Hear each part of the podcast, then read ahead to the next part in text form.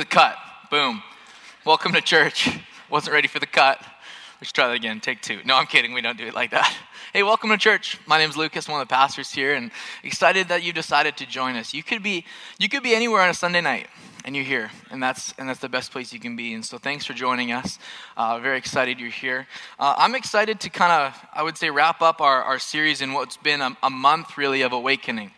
It's kind of been not just, I don't know, we did a conference and then we've been talking about our finances, all these incredible things. I just got to point out something. I'm so thankful for our pastors who have kind of continued to push this vision, who, who, who won't let us just kind of settle or be dormant as a church. You know, they continue to challenge us and say, no, we got to get after it. We got to take a whole weekend. We're going to put in extra hours as a team because we believe that God has something for every person if we would just listen. And so I just want to honor our pastors who allowed me to, to, to, to be here today, but also for challenging us. So thanks so much. Can we give it up for Andy and Lisa?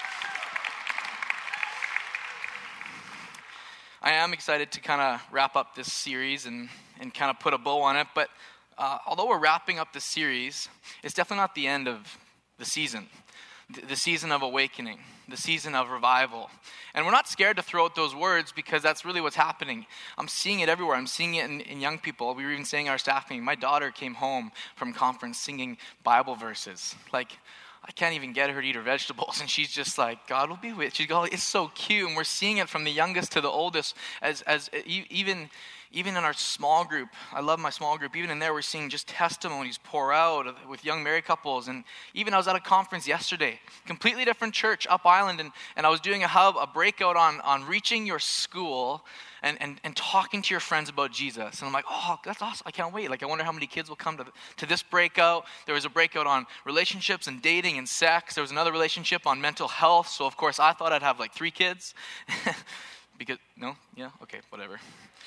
You're like, what? Are you kidding? I would totally go to yours. No, you wouldn't. There was like 50 kids back to back in my hub because students honestly, really, authentically want to reach their friends. Something is happening. There's an awakening going on. Hearts are being opened. And the question is not just is it happening, but, but how do we keep it going? How do we make sure that an awakening is not just a, a series for a month at church? How do we make sure that it's not just an elaborate title for a conference? How do we make sure that this idea of an awakening, uh, uh, the, the, revival, if you will, the, the call back to awakening is a continual, fresh experience, one that doesn't end when the series ends, but in fact, it just gets started? How do we make sure that we keep the fire burning? How do we make sure that we keep growing and, and getting, gaining more of God is a phrase I continued to hear throughout the month. I'm here to say I think that we need to, no, I, I know that we need to lean in to the Holy Spirit. I want to talk about the Holy Spirit. I'm, I'm, I'm being careful with my words there. I didn't say Jesus, I didn't say God, I said the Holy Spirit. We got to lean into the Spirit, friends, because the Holy Spirit is the more of God. We need to lean in. It's, it's the Holy Spirit in us that brings revival. Yet, for some reason, when I say the Holy Spirit, I can already begin to feel a little bit of like apprehension. It's like, well, I'm okay with God the Father. Like, I get that. He's nice. I'm, I'm okay with Jesus because he healed people and he was nice. But the Holy Spirit is kind of like, I just kind of like, I don't know. I'm not really sure. And I can honestly begin to feel, even when, I, when you say things like the Holy Ghost, it's like, okay, I'm out of here. it's one of those churches. Friends, the Holy Spirit is such a crucial part of our faith. It's not God, Jesus, and then over here, it's, it's, it's God the Father, Jesus the Son, and the Holy Spirit. One essence, three persons. It's so important that we recognize this. We become kind of slightly picky with our, with our faith in the Godhead. In fact, uh, a great author, Francis Chan, many of you maybe read some of his other books. He wrote a book that not as many people know about, it seems, but it's called The Forgotten God. And its title is actually Reversing Our Tragic Neglect for the Holy Spirit. Man, I don't want to neglect the Holy Spirit. I don't want to neglect the goodness of the Spirit.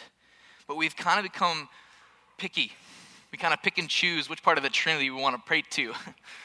I don't know about you, but I grew up and I was a picky eater. Any picky eaters in the house? I was, I was so bad. It was terrible. Until I was like 16, I had never actually tried tomato sauce. Spaghetti night, everyone else had tomato sauce. You know, I had spaghetti with butter. Anyone else in the house? Yeah, I got some hands up. Oh, awesome. You look like, I don't know how old you are, but I was like, oh, great, it's me. Just kidding. Doesn't matter. It was like 16 years old and I was literally eating butter with spaghetti noodles. Actually, there's this one thing, and coming up to Christmas, my birthday's around Thanksgiving, and so turkey dinner seemed to be my birthday dinner every year. And for a guy who doesn't like gravy, that's a problem, okay? You want to come to my house and have turkey dinner and dry turkey dinner? Turkey's already dry as it is. Like, I don't like gravy. I don't care. Like, I don't like it. It's gross. It kind of smelled funny. I could smell it. I would see it. My brother was that guy who didn't have turkey dinner. He had like gravy soup. Anyone else in the house? More gravy than any. Yeah, okay. Weirdos. Like, no thanks. I was so picky. I just was like, I didn't try things and like them. I didn't want them. The funny thing is, I had never actually had like tomato sauce and I never actually had gravy. I just decided I didn't like it. Anyone in the house like that too? Yeah, of course you don't admit it. It's true. Like I had never actually eaten it. I just seen it and smelt it and watched my brother drink it down like in with a straw. Like that's it. That's all I'd seen. I'd never actually experienced it, but I had just decided that I didn't like it, that I didn't want it, that I didn't need it. Apparently, this is genetic because now my son will not eat anything. Like, it's just the Bo is, is, we literally have to surprise attack my son with any form of protein in the entire world. Like, it's, it is beyond me that this guy won't eat my barbecue chicken. I make a mean barbecue chicken and my son won't eat it. And I'm praying about it. We're working through it. We're going to see counseling, him and I. But I'm not kidding. It'd be like, Trina, are you ready? Yeah, okay. And it's like he's behind us, and it's like, surprise attack! And we turn around, and I pin back his arms, and Trina pries open his mouth, and he's like, no! He's just screaming, ah, no, no, no. And then we pop it in, and he like, gets one chew, and he's like, nums, nums, numb, da da, more da da. That's it. It's like, if you would just listen, if you would just let us throw this down your throat, you'd understand. I'm just kidding. But this is kind of us with our faith. We get a little bit picky. We kind of pick and choose how and when. And I got to say that for us, this is, this is unfortunately the, the way we kind of deal with the Holy Spirit. We've misplaced his incredible value. We've become picky with which person of the Trinity we want, and we're beginning to miss out on the more. Here's what I mean Paul wrote this beautiful beautiful letter to the, the church in Ephesus. And, and, he, and he loves this church. You can see the way he writes. If, you, if you're new to the Bible, I encourage you, this is a great letter to read. You could read it tonight so fast. It's just like six chapters and it's theologically rich and it's you can see his heart for this place. He spent three years with these people as a missionary, planted a church. Then this letter comes much later. Now, Timothy is kind of pastoring it, and he sends this letter and he says this. It's Ephesians 1, uh, verse 15 to 21. I want to encourage you, get on the app right now. You can see the notes there. If you don't have a Bible, there's one right in front of you. Grab it, page 946. It says this For this reason, ever since I heard about your faith in the Lord Jesus and your love for all of God's people, I have not stopped giving thanks for you. Please hear what he just said. He said, for this reason, ever since I've heard about your faith in the Lord Jesus, our faith as Christians starts with Jesus, friends. This is important that you hear this. It starts with Jesus. It starts with Him. He is, he is absolutely the start of it all. And then it says this The glorious Father may give you this. Oh, sorry, let me back up. Verse 17. I keep asking that the God of our Lord Jesus Christ, the glorious Father, may give you the spirit of wisdom and revelation so that you may know Him better. I pray that the eyes of your heart may be enlightened, in order that you may know the hope to which he has called you, the riches of his glorious inheritance in his holy people, and his incomparably great power for us who believe. That power is the same as the mighty strength he exerted when he raised Christ from the dead and seated him at the right hand in the heavenly realms. And Romans says that the same power that lives in Christ now lives in us. Friends, the, the, where it starts is with Jesus, but the more of God is where, where it continues on is the Holy Spirit. You see, Paul is saying here, I'm so thankful for your faith in Jesus, but I'm also so excited for your future with the Holy Spirit. Let me say it this way that maybe, maybe it can stick a little bit more. Jesus is the core of our faith, but the Holy Spirit is the more of our faith. It's really important for you to know this. That was a good point. Let me say that again. Jesus is the core, is the start of our faith, but the Holy Spirit is the future. It's the, it's the more of our faith. It's where we begin to go in every single day circumstances. It's Him in us. And if you want more of God, if you want to do more with God, then we need to recognize and come to the fact that it's through the person of the Holy Spirit. So, for the rest of our time, I want to kind of go through some areas I feel like maybe we've misplaced or misjudged or isolated the Holy Spirit. Maybe we're, we've been scared to even understand what that looks like because this is where it's at, friends. This is so key for us. Firstly, I think we make the Holy Spirit a piece of the Trinity, not a person of the Trinity. It's not an it, not a thing, not some sort of fraction. The Holy Spirit is a person, it is a He. It is not an it, it is a He. It is, is a fundamental aspect of the Trinity. He is a personal helper, convictor, comforter, counselor. The Bible says He is an advocate. Friends, this is not some fragment of God. This is a found, like foundational aspect of our faith. And we can't miss this. In fact, Jesus actually even says this. He says this in John uh, 14, 16 through 17. If you read John, kind of chapters 14 through 17 are like these, his final discourse to his disciples before he goes to the cross. And he says this to comfort them, to help them to understand hey, this is what's about to happen. It says, And I will ask the Father, and he will give you another advocate to help you and be with you forever, the Spirit of truth. Friends, that's like, that's good news. He's saying, I will, I will go to the Father. I am going to leave, but here's the thing I'm going to give you an advocate, a champion, someone who's going to be in your corner, and he's going to help you and be with you forever. Friends, that's a good thing. Jesus could only be in one place at one time. But now he's saying, now listen, when I go, this is actually a good thing because he's going to come and be with you and help you. And then it says this the world cannot accept him because it neither sees him nor knows him, but you know him, for he lives with you and will be in you. Didn't say it, didn't say this or that, or I don't know, whatever else, subject, pronoun, thing, whatever. I don't know grammar. Leave me alone. It's a him, friends. And this is really good. And this is really important. He's making sure his disciples know and understand that the Holy Spirit will be as personable and nurturing and real as he was. The second thought is that we kind of assume that a tangible Jesus would, would create in us a more tangible faith. That, that because, you know, if I could just see him, if I could just experience Jesus and hold his hand and walk right beside him, then pff, I would never deny him. Oh, then, then my faith would just, you look out, save my whole workplace if I could just, you know, hold his hand and see him. But Jesus even says this two chapters later. He says in John 16 now, verses 5 through 7, I'm going to him who sent me.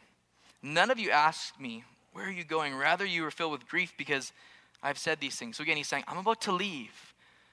I'm about to go. And his disciples are getting upset, but he says, But very truly I tell you, it is for your good that I'm going away. Because unless I go, the advocate won't come. But if I go, I will send him to you. In other versions, it says, it, it, it, is, it is for the very best that I go. It's for the very best that I leave you. Why? So that every single person can have my essence. So every single person can experience the Holy Spirit and have me in them and have me surrounding them. It is a good thing. These are Jesus' words. And I get it. Like I do. I understand the logic or the argument or the desire to see Jesus like right in front of us, to have him tangibly holding his hand. I get it. If I saw him, there would just be no way I could deny him. There was always this one student in youth ministry that would always say, If I could just see him, but why can't I just see him? But why wouldn't he just show himself to me? Because then I know for a fact, then my life would be changed. And I used to kind of pick on him bug him and be like, Oh, come on, man, blah, blah, blah, whatever. But, but then I kind of dawned on me one day, I realized maybe I'm just not doing my job well enough.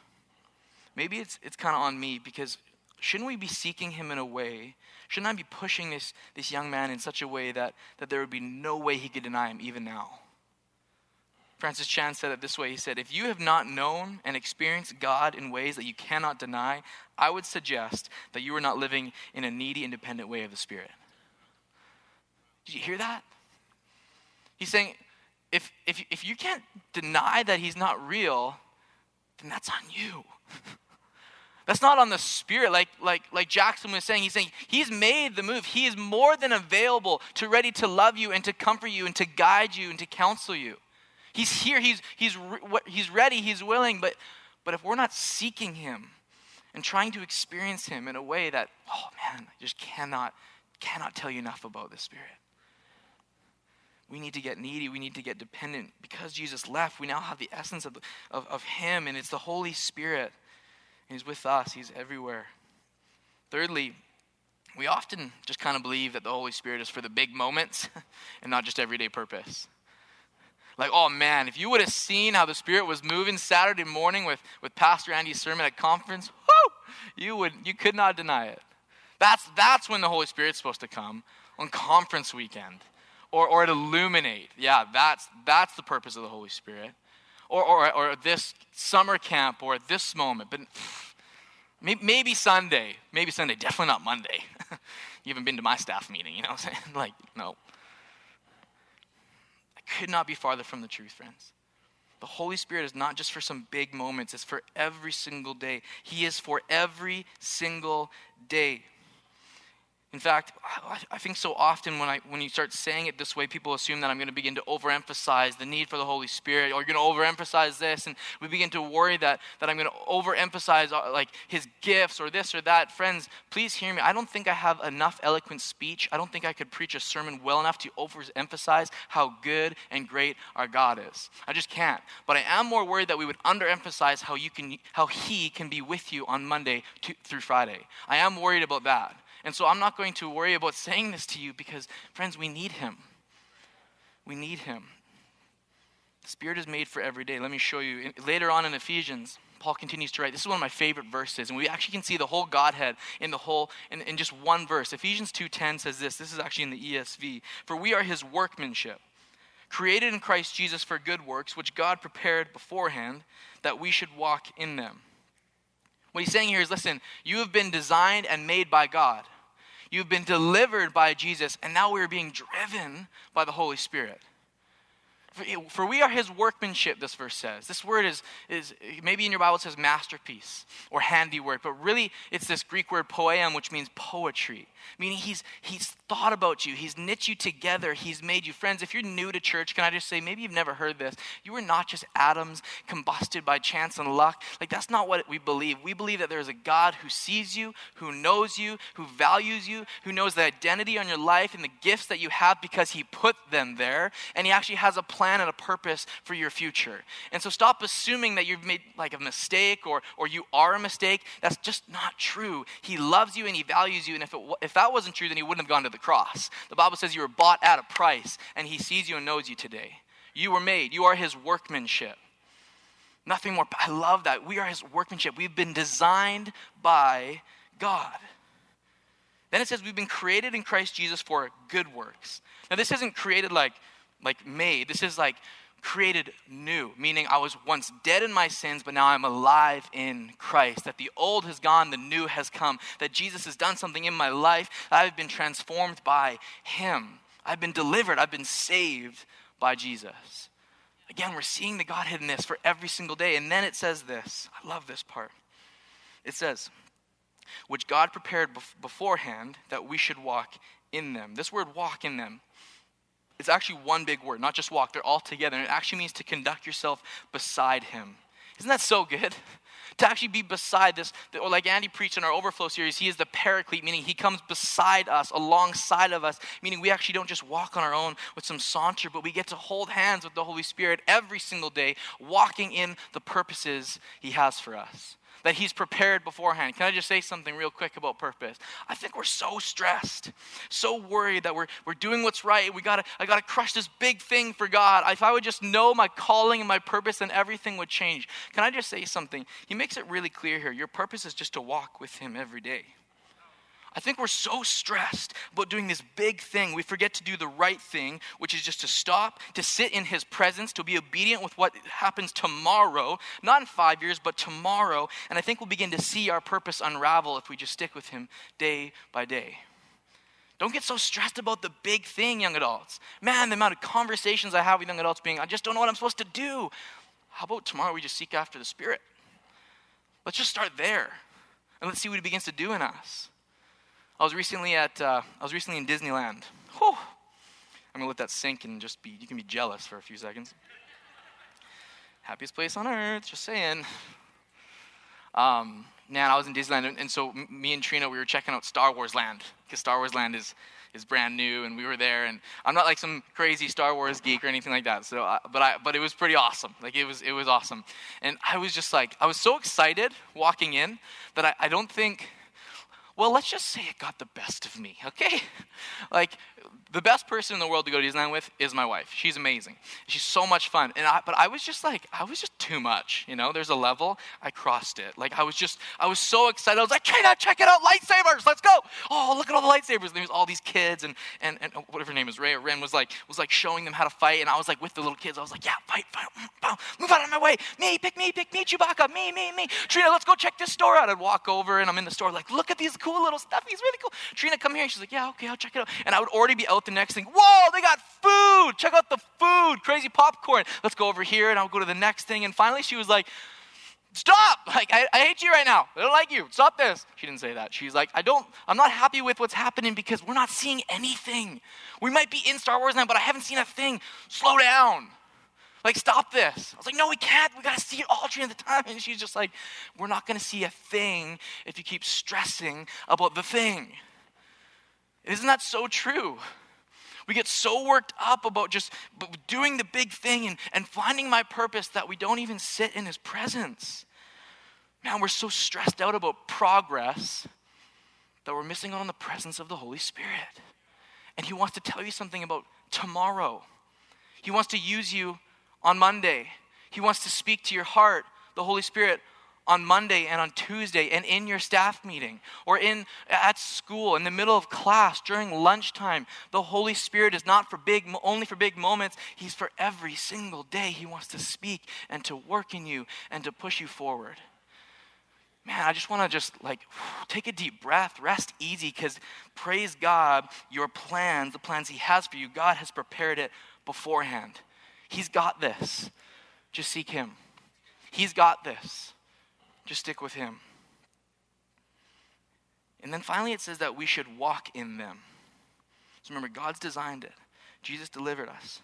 Spirit's driving us forward. It says that we should walk in them. And here's my last thought it's, it's that we could actually choose to ignore what God is telling us to do.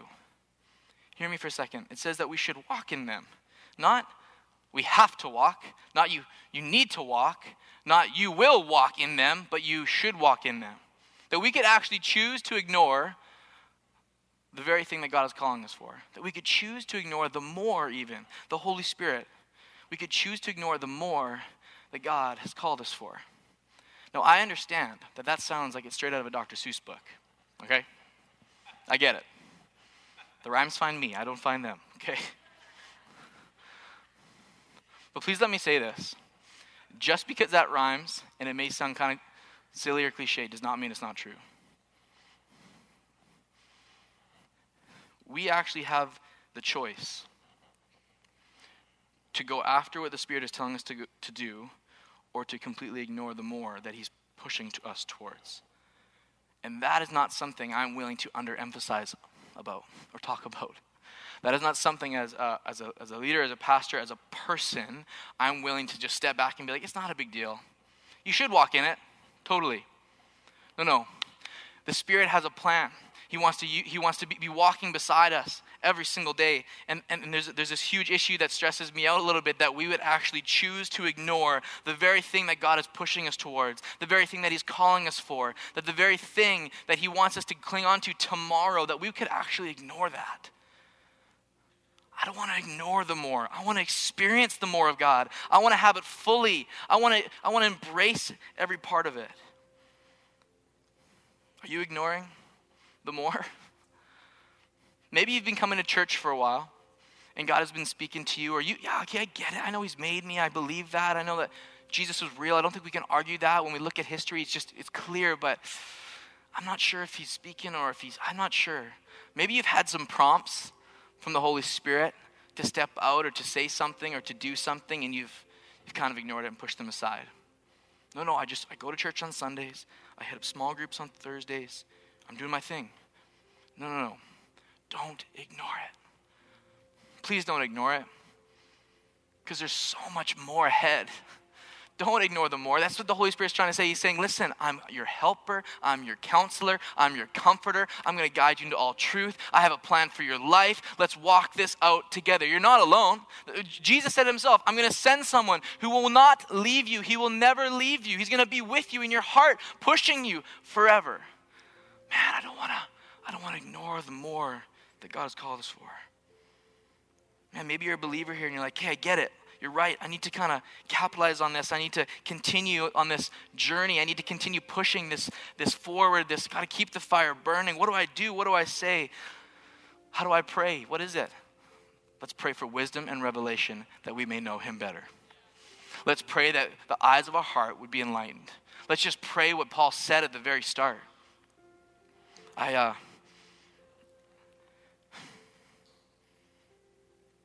this week in our staff meeting, Pastor Andy was kind of sharing that you can sometimes take the, the letters in proper context that Paul writes and you can begin to put I where it says you.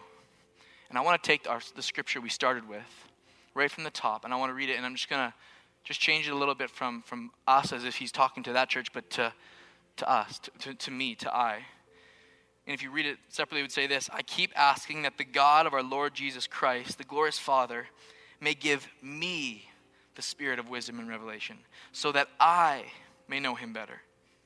I pray that the eyes of my heart may be enlightened, in order that I may know the hope to which he has called me, the riches of his glory inheritance, in which I am a part of his holy people.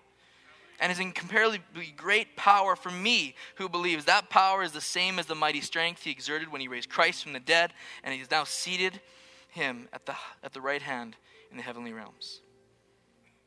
Friends, whether you're a believer or not, what would it look like if we would realize that the Holy Spirit wants to have a real, close, tangible, intimate relationships and continue on in their journey with Him? That we could say, Yes, yes, Spirit, speak to me. Yes, Holy Spirit, you, person, revive me. Friends, I, I, I don't want to ignore it. I don't want to ignore the more of God. I want to experience it fully. And I want to pray that we would all continue on fighting for this awakening. Would you stand? I want to pray for us. I want to take the last few minutes that we have and I want to I want to push us and challenge us to even be filled right now. To let him fill us in a way that would we could posture ourselves in a way that we prepare ourselves that knowing tomorrow, yeah, the series may end, but the season is just beginning. Amen. Come on, that the season is just beginning, that we're continuing on pushing ourselves and even understanding that the Spirit is coming inside of us, not even right now. So, so all across this room, close your eyes and let me just pray with you, pray for you. Posture yourselves in a way to receive tonight. Spirit, we just ask that you would fill us right now. Even begin to say it in your own Spirit, fill me. Spirit, I pray that you would revive us. In Jesus' name. Holy Spirit, I just pray that we would trust you, that we would lean in to you, Jesus, that we would, we would understand, Holy Spirit, that you're speaking to us even now. I pray for these people, the, the, people in here who know that they've been receiving promptings and words, Spirit, that you've been speaking to them, but they've been choosing to ignore it, it, for whatever reason, whether they felt uncomfortable, whether they couldn't see it. God, I pray that they begin to hear your voice. Holy Spirit, I pray that, that we would tune in to how you're speaking to us individually. Spirit, I pray that you would revive those who've just felt like still after a month of this series, even coming to conference, I'm feeling barren, I'm feeling dry, that this desert is still kind of, I don't know, I just can't, can't quite grasp it just yet. I pray, Holy Spirit, you would come and bring comfort. Holy Spirit, come and revive. Holy Spirit, come and fill us anew. Give us a refreshing start with you, Lord. For those in here who, who maybe don't even know Jesus, I just want to remind you it starts with Him. He is the core, He is the beginning, He is where our faith starts. Jesus, I just pray that you would come and you would show people that they're loved, that they're seen by you, that no one is invisible in here tonight. That every name, every face, every family is seen by you, our God. Holy Spirit, I pray that you would revive families. Holy Spirit, I pray that you would revive marriages. I pray you would revive those who feel purposeless. I pray those who feel dead would now be alive. Holy Spirit, I pray you would come amongst us to continue to fight and to battle, to walk every single day. I pray for the Monday staff meeting. I pray for the Tuesday class. I pray for the Wednesday gym session, whatever it is. Spirit, be there. Spirit, walk, walk with us in everything and in anything we go to, God. We ask all of this in your precious name, Jesus. We pray, Holy Spirit, that we would come and be overflowing overflowing. You would overflow us, Spirit. That we would not go into, into December quietly, but loudly and proudly that the Spirit is with us, that you are moving in us. And God, we just ask right now that you would be in every heart. In Jesus' mighty name. Everybody said, Come on, everybody said, Come on, let's sing.